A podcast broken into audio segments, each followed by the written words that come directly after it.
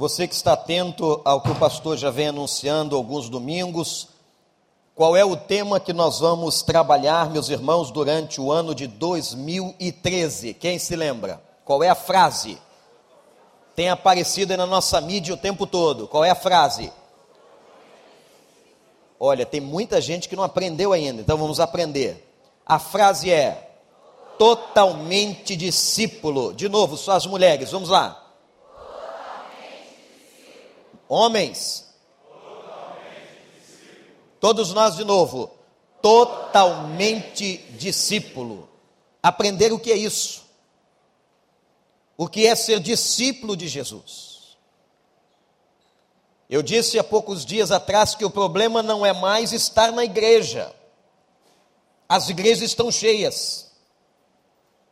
O problema agora está na qualidade do discípulo o que é ser discípulo, o que é que realmente significa seguir a Jesus.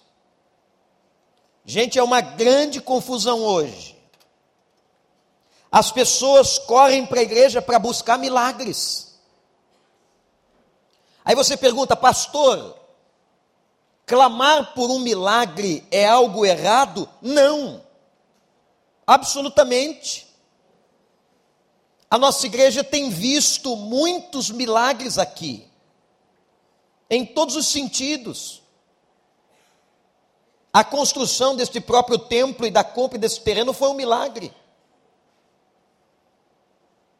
Foi citado o nome do irmão Aristides aqui, há alguns dias atrás. Na porta ele me disse, pastor, o tratamento que eu tenho tido, a medicina não encontra mais o tumor que estava comigo. Nós temos visto, ouvido testemunhos sobre milagre. O problema não é esse, nós cremos nos milagres. Nós confiamos em milagres. O problema é que muitas pessoas estão acorrendo às igrejas apenas por isso e não por causa do Senhor. Perdeu-se a dimensão do que é ser discípulo de Jesus. Ser cristão virou uma moda. Parece que é bonito, que é interessante. Até os maiores meios de comunicação do país estão hoje dando vazão, porque sabem que 50 milhões de crentes no Brasil é mercado. Então, como uma gravadora, como uma televisão, como que um partido político não volta os seus olhos para a igreja evangélica brasileira. Mas o que nós estamos querendo é mostrar o que significa ser discípulo. O que significa seguir a Jesus. E o que é ser totalmente discípulo. O que é aprender a ser discípulo na íntegra. Então, nós vamos, durante o ano de 2013, falar das várias vertentes do discípulo. A cada mês nós vamos estar tratando disso. Os pregadores que aqui virão nos ajudar, como sempre acontece, vão estar tratando também sobre o discipulado, vão estar nos ensinando o discípulo e a sua família, o discípulo e a devoção com Deus, o discípulo e a sua obra de pregação. Nós vamos ver tudo o que significa ser discípulo. Mas nesta manhã eu quero convidá-los nós estamos preparando o terreno, estamos começando a falar. Convidá-los a abrir as Bíblias em Lucas 14, 25. Eu quero nesta manhã pregar sobre quem não pode ser discípulo. Quem não pode ser discípulo. Interessante que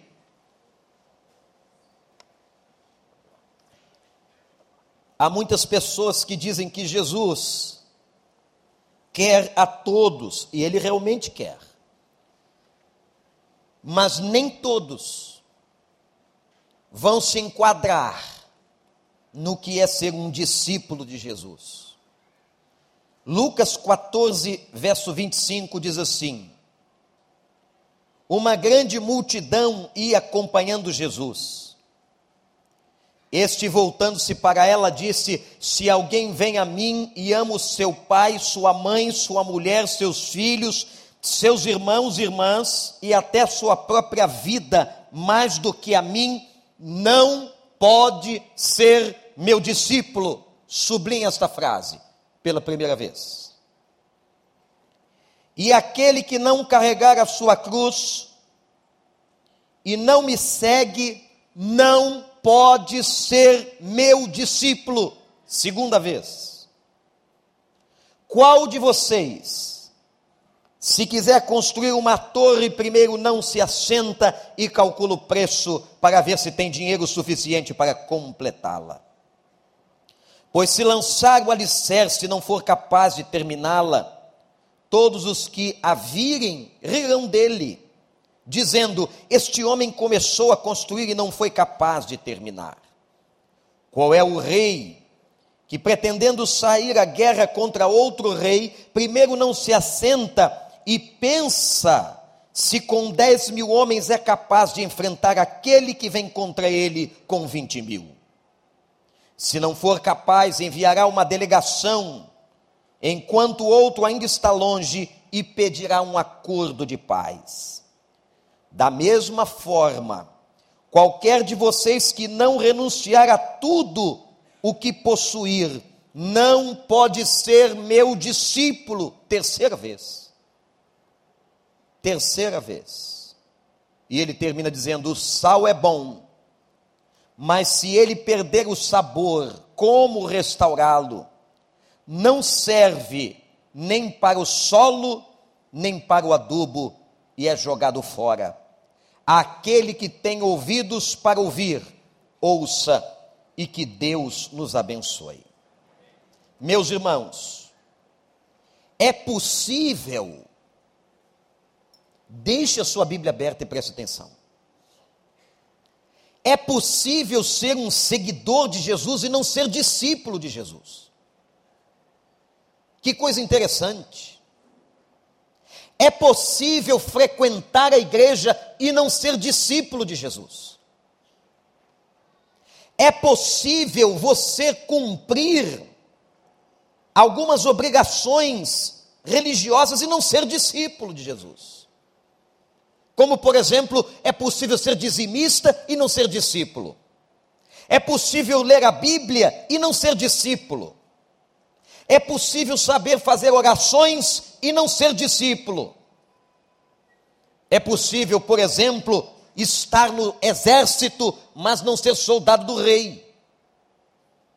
É possível estar numa classe, numa sala de aula e não ser aluno.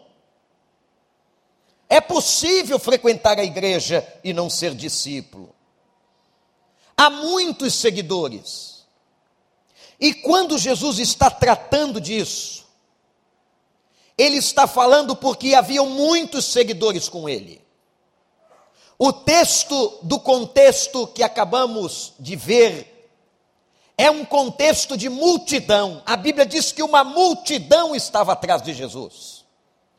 Ele sempre foi cercado de uma grande multidão. O seu discurso atraía, os seus milagres atraíam, Muita gente seguia Jesus, e nesta hora, Jesus vai na qualificação, na importância do que é realmente ser um discípulo.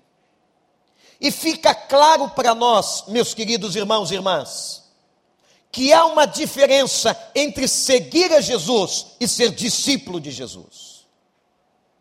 Todo discípulo tem um mestre. Todo discípulo referencia esse mestre. Mas aqui no texto, ele fala de três tipos de pessoas que não podem ser discípulos. E é tão forte o que ele diz aqui, gente, que vale a pena agora eu e você recapitularmos, investigarmos a nossa vida.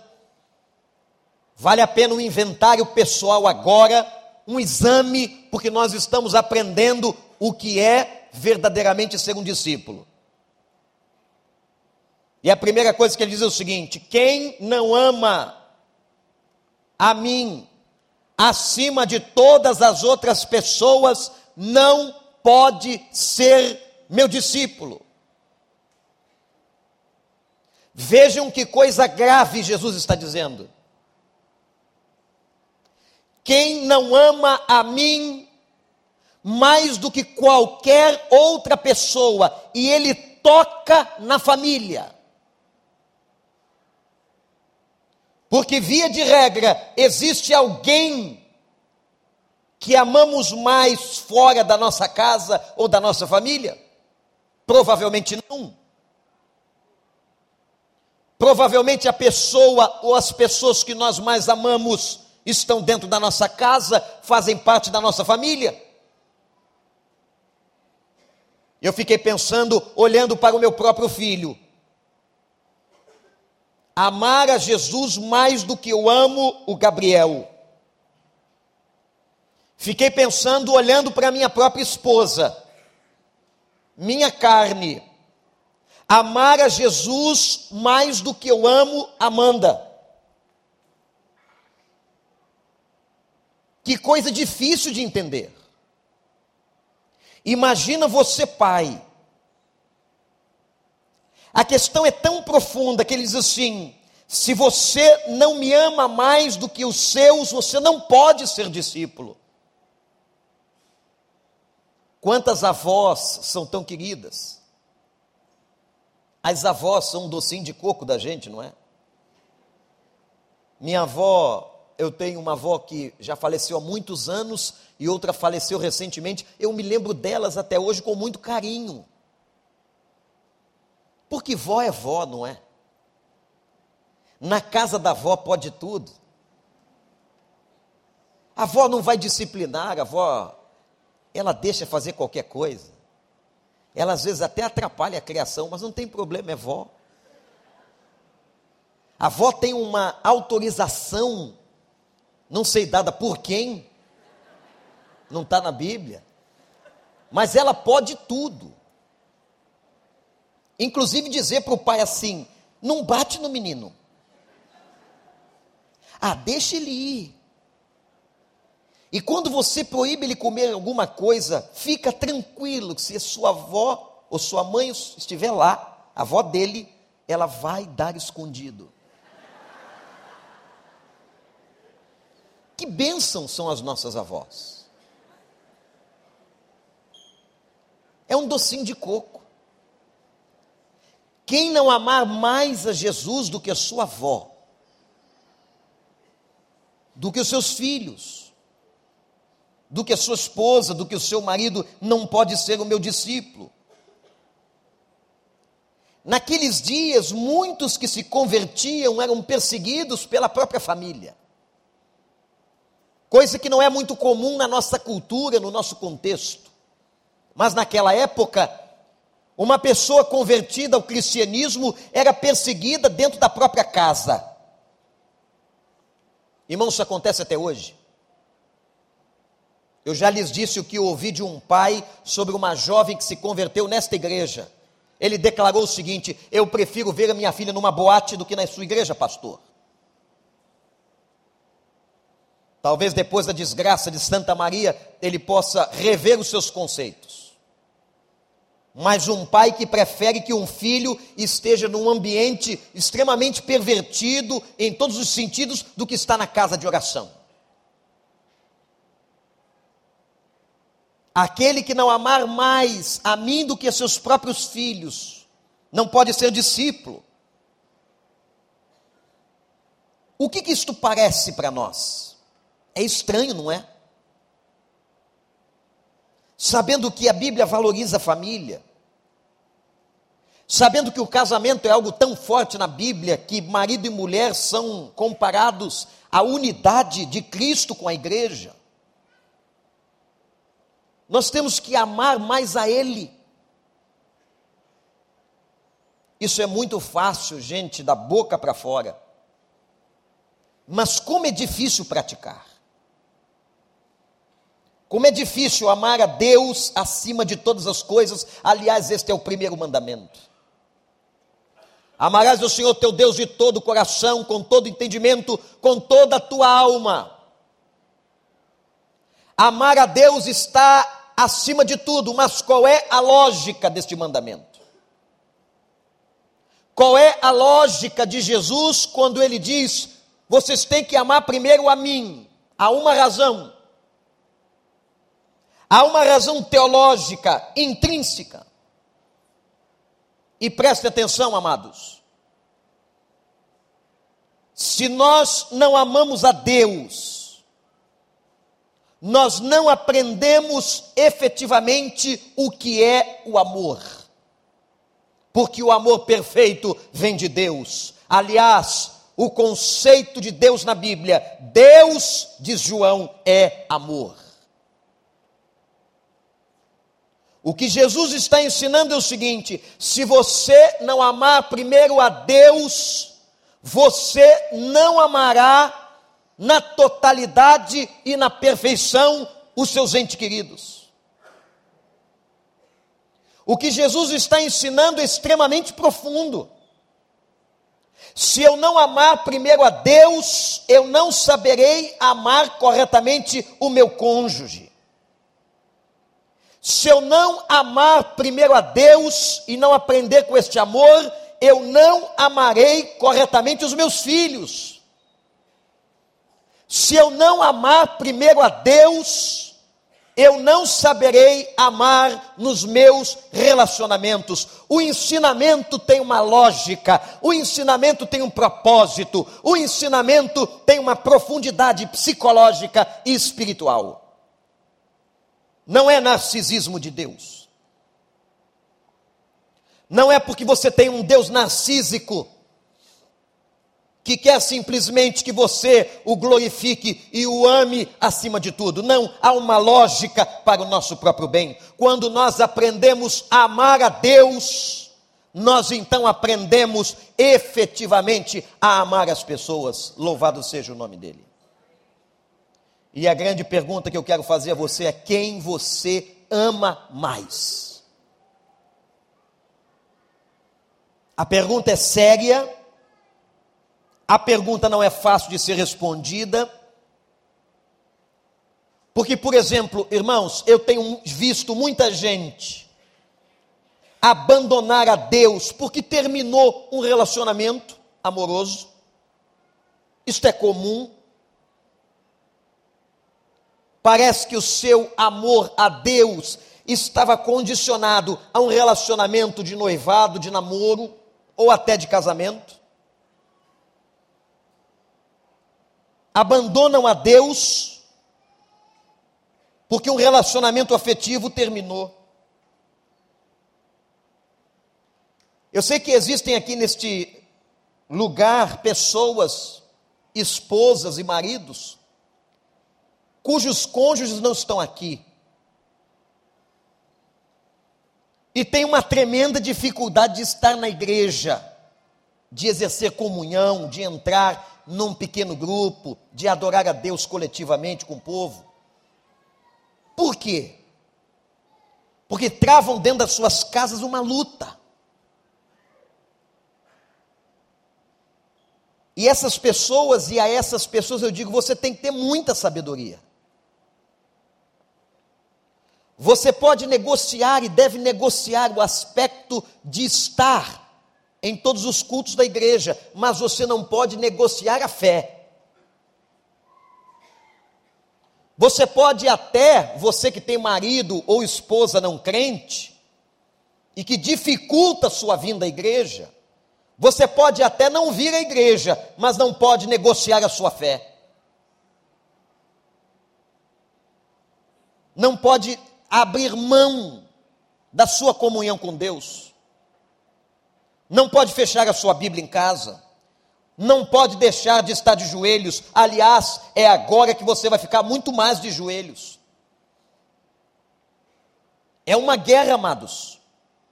Aqueles que aqui estão com seus maridos e esposas não sabem a dimensão do que é isso. A luta de uma mulher que está na igreja e o marido não deixa e o marido implica, e o marido ameaça, e o marido até agride. E tem crescido o inverso de mulheres que não permitem e não querem os seus maridos na igreja. E nesse momento você tem que ter muita sabedoria de Deus. Pedir a Deus que lhe dê iluminação, unção para decidir. Há horas que você vai resistir, mas há horas que você vai abrir mão. Mas o fato é, e ninguém pode esquecer, e você não pode esquecer, e eu não posso esquecer, amar a Deus acima de todas as coisas. Não há nada e não há ninguém maior do que o meu Deus, a quem eu devo todo o meu amor. A quem você ama mais. E a questão, gente, é que amar a Deus não é uma questão de declaração poética. Eu tenho certeza que se eu perguntar aqui, quem é que ama a Deus, vai todo mundo levantar a mão. Só não vai levantar a mão aquele que não escutou direito. Mas vai todo mundo dizer: Eu amo o pastor. Mas assim como na vida, Amar a Deus e demonstrar amor a Deus é uma questão de atitude. Se eu amo a Deus, eu tenho que ter atitudes que demonstrem esse amor. Eu tenho que ter compromisso com esse Deus, comunhão com este Deus, diálogo com esse Deus. É por isso que a pergunta parece óbvia e até estranha, mas ela tem o seu lugar a quem você ama mais? Em que você gasta mais o seu tempo? Será que Deus tem realmente lugar na sua vida, no seu relógio, na sua agenda?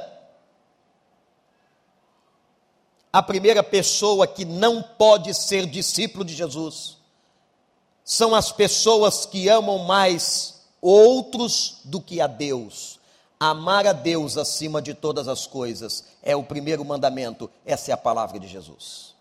Segundo tipo de pessoa que não pode ser discípulo. Não pode ser discípulo, verso 27, pessoas que não carregam a cruz. Mas aqui temos também uma questão conceitual e de entendimento. O que é carregar a cruz? Ah, eu sei que muitos já ouviram. E coitadas das sogras, eu carrego a minha cruz, a minha sogra mora comigo, tem passado três meses. Isso não é carregar a cruz. Eu tenho uma dívida, isso não é carregar a cruz. Eu estou doente, isso não é carregar a cruz. O que é então carregar uma cruz? Qual é o conceito? Carregar a cruz, preste atenção, é sofrer por causa dele.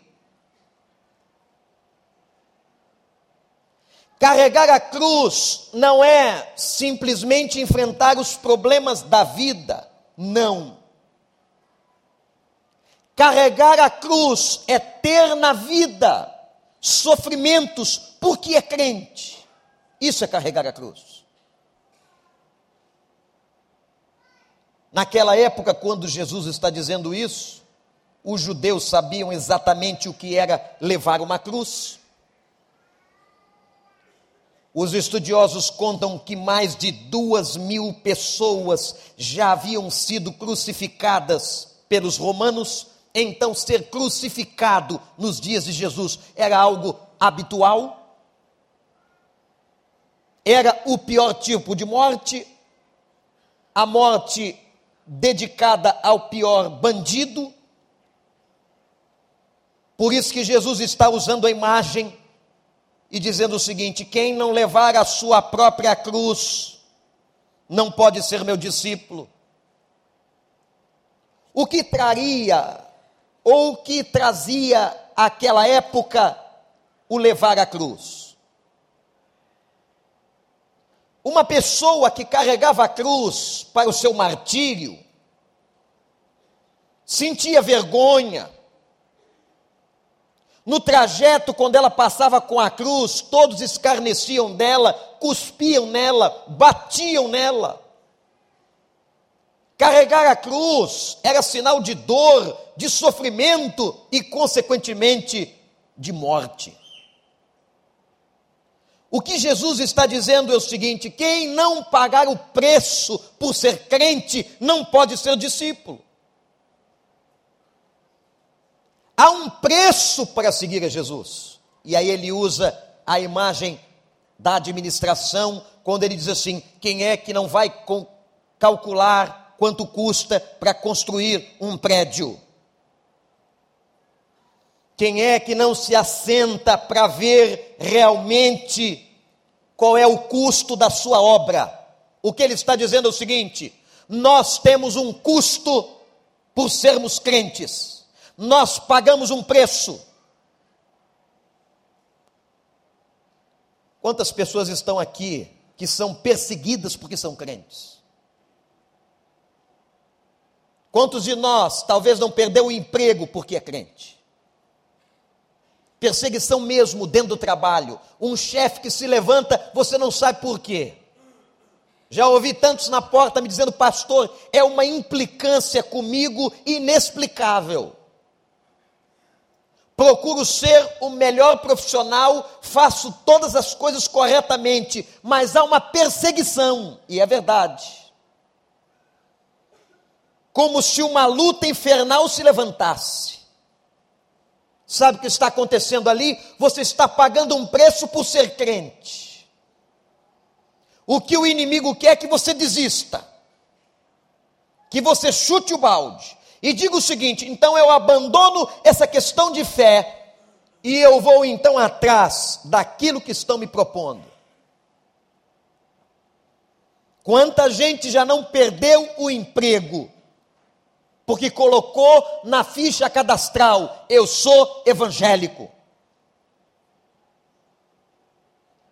Há um preço, há uma perseguição. Quantos talvez já não escutaram dos seus vizinhos? Esses aí são esses crentes malucos, que crente para muita gente é louco. E Jesus diz assim: quem não for capaz de levar a cruz, quem não for capaz de sofrer por causa do meu nome, não pode ser meu discípulo. E ele está afirmando categoricamente que ser discípulo de Jesus envolve perseguição perseguição das pessoas. Gente, o diabo se levanta, as pessoas se levantam. Levar a cruz de Jesus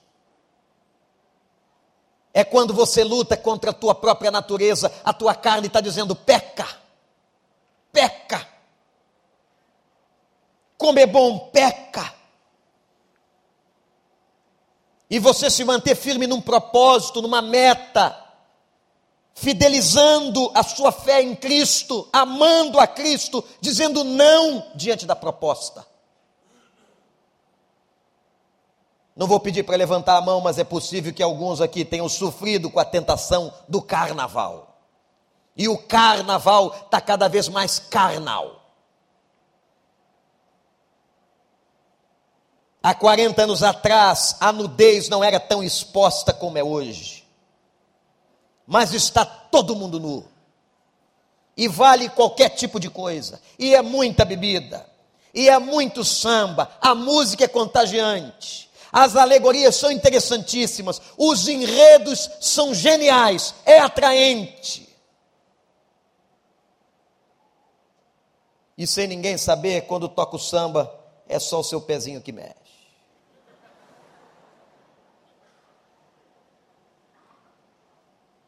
Mas tem horas que a gente tem que dizer assim: eu não entro nisso. Isso não é para mim. Eu já ouvi dizer de onde vem o dinheiro para manter essas escolas de samba.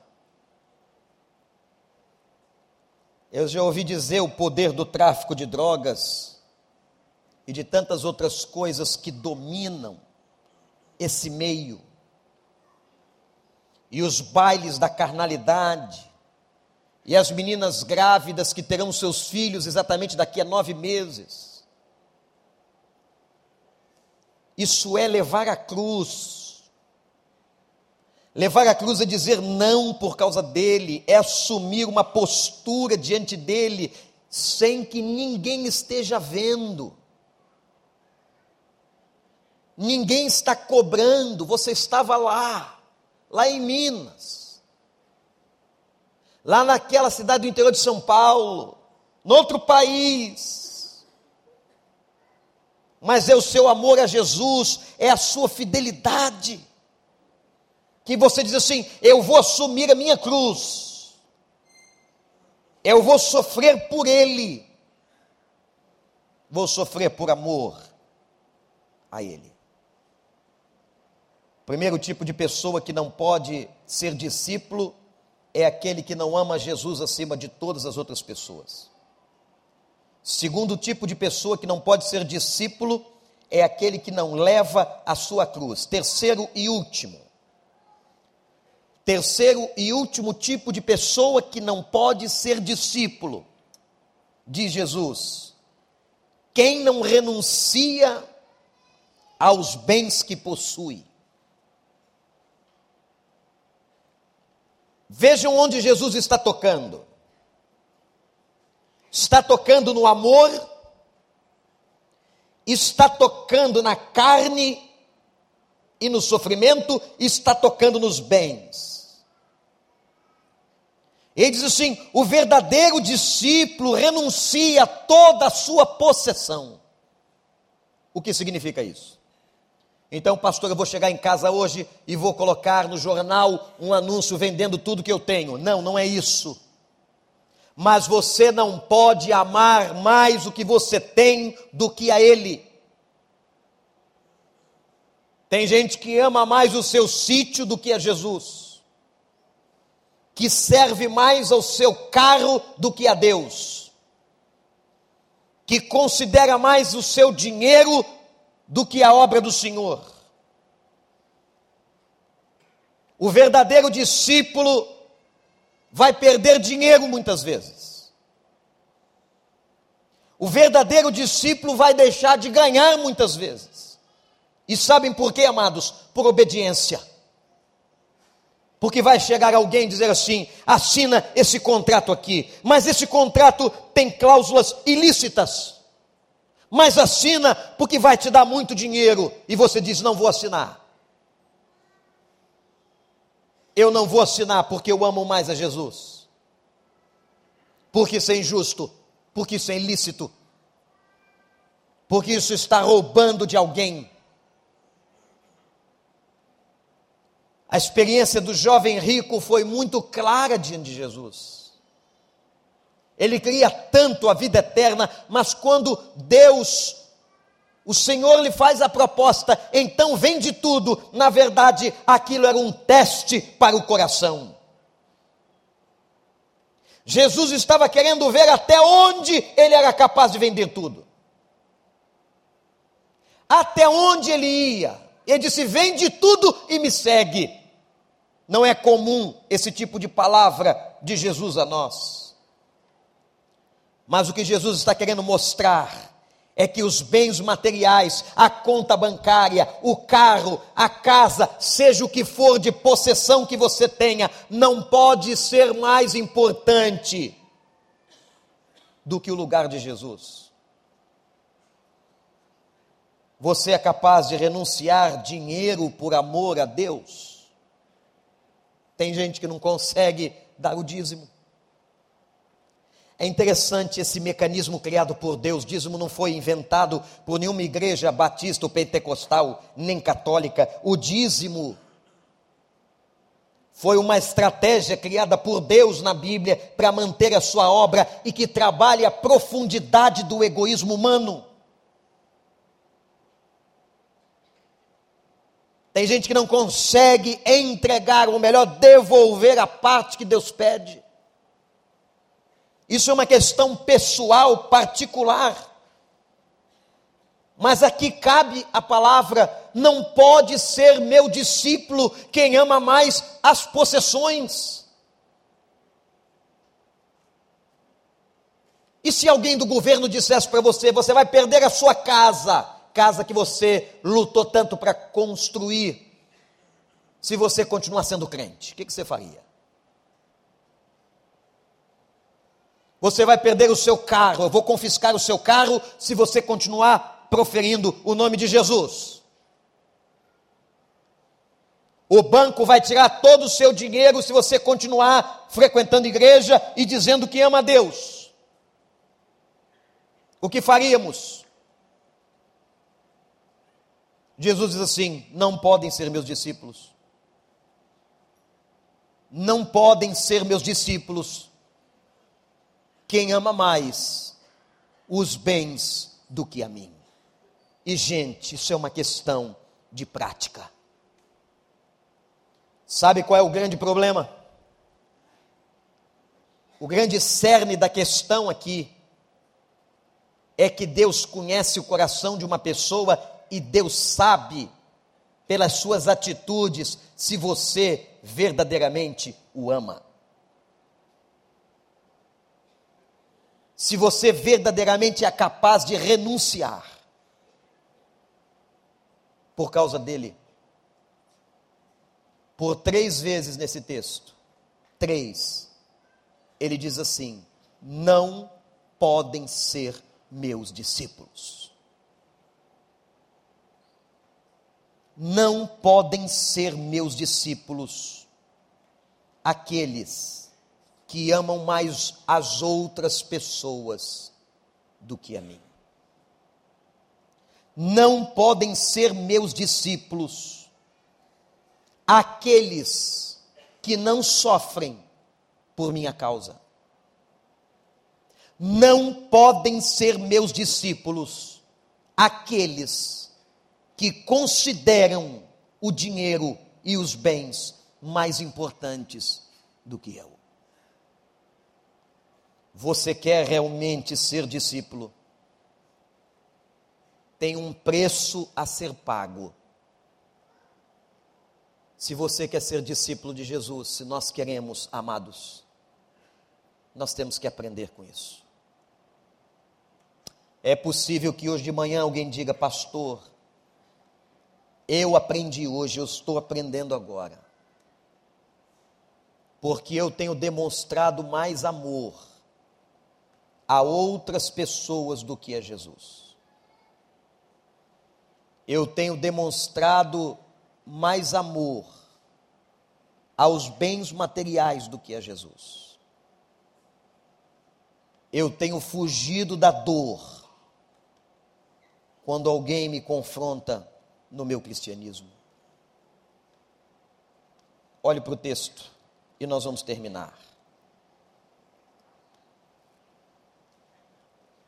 14, 25.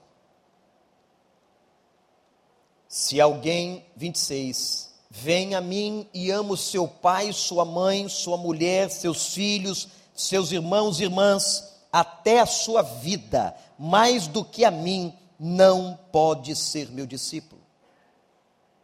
27. Aquele que não carrega a sua cruz e não me segue, não pode ser meu discípulo. Versículo 33. E da mesma forma, qualquer de vocês que não renunciar a tudo que possui, não pode ser meu discípulo. Deus não quer frequentadores, Ele quer discípulos. Discípulos trazem as marcas do Mestre. Eu queria que você fizesse um exame pessoal. Que você respondesse essas três perguntas. Você é capaz de amar a Deus mais do que a seus filhos, seu cônjuge? Segundo, você é capaz de sofrer por causa da sua fé, por causa de Jesus, porque você é crente. Terceiro, você ama mais a Deus do que a seus bens. Jesus disse: o primeiro grande mandamento é amarás o Senhor teu Deus, de todo o coração.